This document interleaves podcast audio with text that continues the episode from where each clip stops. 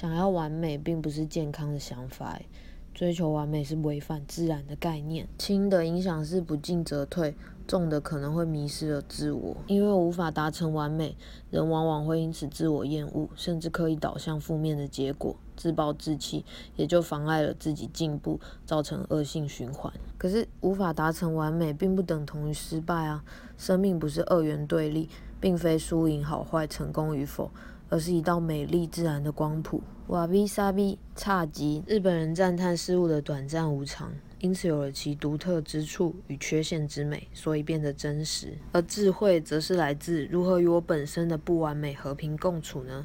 也就是追求平衡。于是持续改善才是真正的目标。一旦懂晓宽容，便拥有了无限个改进的机会，从自我批判中脱困，也就能够欣赏下坡路的风景。追求精通而非完美。精通是一种状态，也是过程。